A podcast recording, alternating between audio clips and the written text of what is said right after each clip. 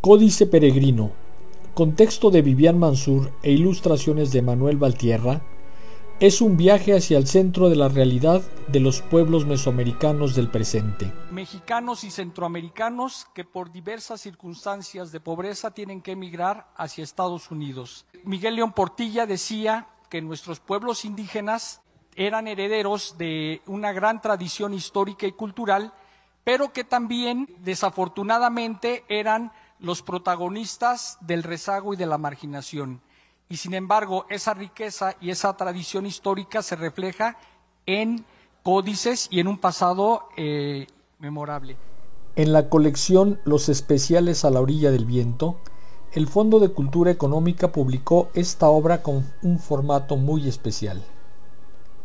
Se trata de un libro desplegable como un códice prehispánico.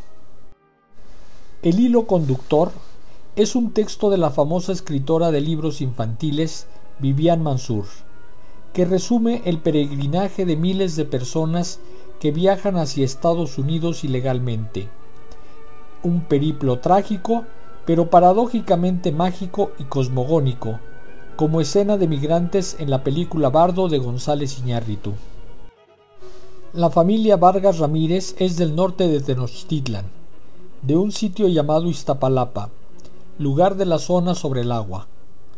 Allí escuchan el canto hermoso de un ave y comprenden que deben buscar un nuevo lugar para establecerse. En su peregrinar, los guerreros migrantes se toparán con maldades solares y enfrentarán situaciones peligrosas para poder llegar a la tierra prometida, en donde se encuentra el hombre pájaro que vuela sobre árboles metálicos. Una historia narrada desde la mirada de un niño, que muestra la cruda realidad de las familias que cruzan el río Bravo, que desafían al desierto para buscar, como sus ancestros, la fiesta del fuego nuevo, una aventura fundacional para seguir el sueño de una vida nueva.